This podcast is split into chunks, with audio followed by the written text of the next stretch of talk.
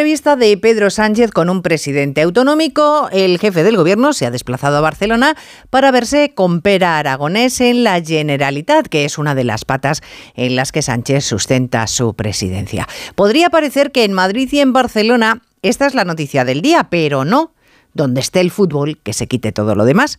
Y hoy en Madrid y en Barcelona la noticia es que ambos clubes le han ganado la partida a UEFA y FIFA.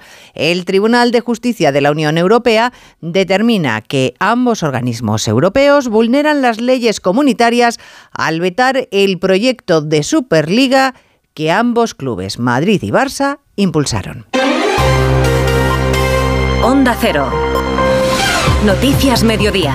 Elena Gijón. Buenas tardes.